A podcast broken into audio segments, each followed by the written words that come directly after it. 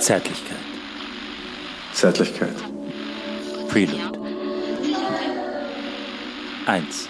Wenn wir einen Text lesen, dann lesen wir die Stimme eines Menschen, so würden wir sagen, aber wir hören diese Stimme nicht. Wie kann diese Sprache ohne Stimme, wie kann diese Stimme, die keine Stimme ist, uns berühren? Wie kann sie uns bewegen?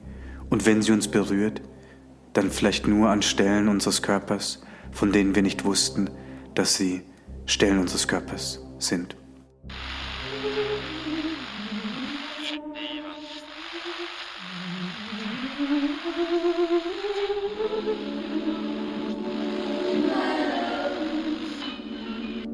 Ich lese aus unserem WhatsApp-Verlauf aus dem Juni 2020. Beautiful. A program of compassion. Wenn wir sagen, dass beides wahr ist, dann, dass beides sich nicht reduzieren lässt, dass es keine Selbigkeit gibt und dass im unendlichen Fortgang die gegenseitige Manifestation der Abwesenheit beide Körper erhalten bleiben, Zärtlichkeit, und ihre Erfahrungen als Singuläre erhalten bleiben.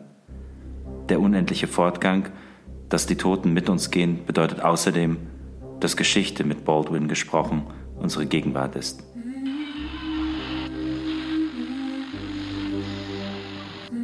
Frei nach Helen Schickschuh gesprochen, ähm, die sagt, dass Schreiben ein körperlicher Akt ist. Sie sozusagen aus der Zeit heraus schreibt wie ein Fisch in der Zeit. Sie sich immer wieder schreibend in die Zeit rein katapultiert. Für sie ist das ein total körperlicher Akt, das Schreiben. Es ist ein körperliches Empfinden. Eine Frage, die ich mir oft, oft stelle, auch aus meiner literarischen, aber auch aus einer biografischen Perspektive heraus, ist, warum wir uns eigentlich nicht an die Zukunft erinnern können. Und das ist die Erfahrung, die ich mache, wenn ich über Vergangenheit spreche, über das, was vergangen sein soll, nämlich die Dinge, die geschehen sind, die Ereignisse, die passiert sein sollen, grüßen uns und begegnen uns wieder, nicht aus der Vergangenheit, sondern aus der Zukunft. Das könnte man als ein surrealistisches Programm der Solidarität begreifen. Das, was der Surrealismus nicht geschafft hat zu formulieren. Über die Erfahrung und dann über die Stimme, die wir voneinander hören können, von dem, was wir voneinander wissen können. Wir haben an einer Stelle, als wir uns im Oktober getroffen haben, darüber gesprochen haben, von der Dreiheit der Stimme gesprochen. Eine Denkerin, die mir natürlich sofort in den Sinn kommt, wenn man über die Vergangenheit und wie man die Zukunft anders formen kann, schreiben, ist die Schriftstellerin Joanne Didion, The Year of Magical Thinking. Sie versucht auch viel in diesem Buch äh, Listen zu führen. Wie kann ich mich erinnern? Was sind Erinnerungen überhaupt? Und kann ein Leben nach der Liebe überhaupt möglich sein? Man könnte eigentlich sagen, wir sprechen in drei Stimmen. Ich spreche in der Stimme, die ich nicht höre, die aus meinem Mund kommt. Ich spreche in der Stimme, die aus meinem Mund kommt, und die nur ich höre, die meine privateste und deswegen vielleicht auch provisorischste und einsamste Stimme ist. Und dann gibt es die Stimme, die nicht einmal wir hören und die wir dennoch vernehmen, nämlich die Stimme, wie wir sagen würden, in unserem Kopf. Und das Wesentliche in der Literatur ist, anders als im politischen Bereich, alle diese Stimmen zu verlieren, damit wir anders sprechen können. Du sprichst von dem Program of Compassion und ich glaube, die Stimmen, in denen wir sprechen, können diese Compassion nicht artikulieren. Aber es ist möglich, in einer anderen Sprache diesen Modus zu finden. Oder mit Cher gesprochen. I can hear something inside me say, I really don't think you're strong enough. Das ist der Nachsatz zum, zur Hook äh, des Songs Believe, die äh, Wiederholung des Satzes Do you believe in life after love? No matter how hard I find many engraved invitations to weddings of people who are no longer married. I find many mass cards from the funerals of people whose faces I no longer remember.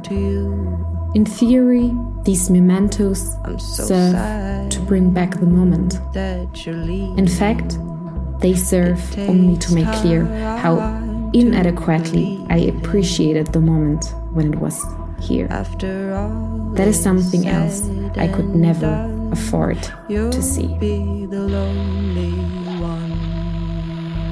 Oh, oh. believe in life after love?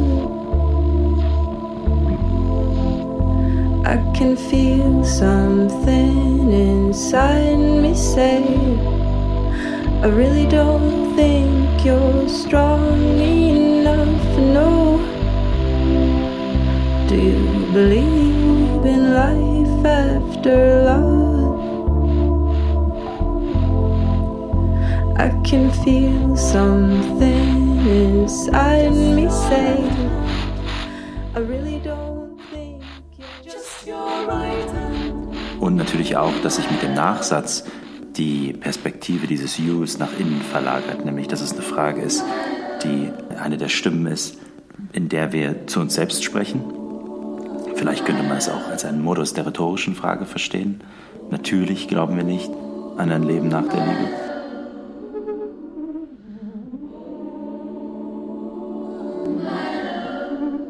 Und ich glaube, dass es ein, von Cher über das, was du äh, gesagt hast zur Stimme, äh, konzeptuelle Verbindung zur, zur ersten äh, Episode von Zärtlichkeit gibt, nämlich weil im Theater ja die Verräumlichung und damit auch die Materialität der Stimmen befragt wird.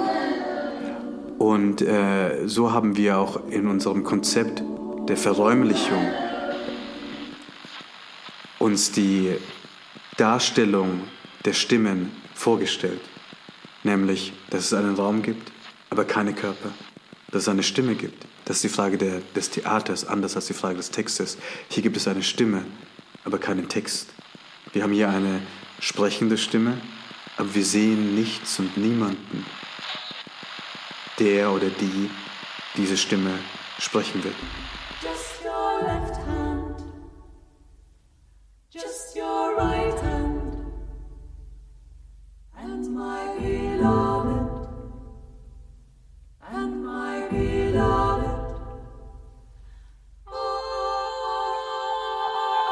Ein Gedicht von ähm, Audre Lorde, es heißt Recreation, beschreibt sich das Stimmliche ein und wie überträgt es sich in ein körperliches.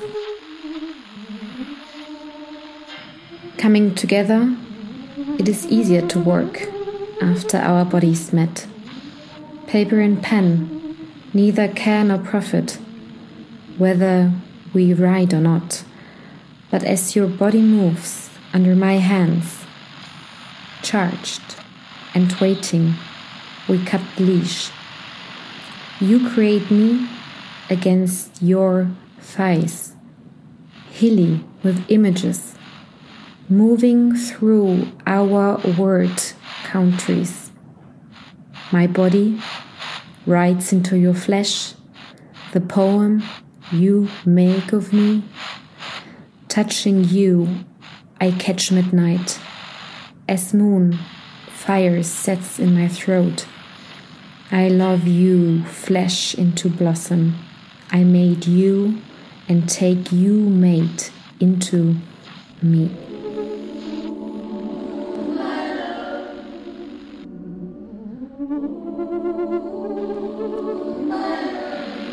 Zärtlichkeit. Zärtlichkeit. Prelude.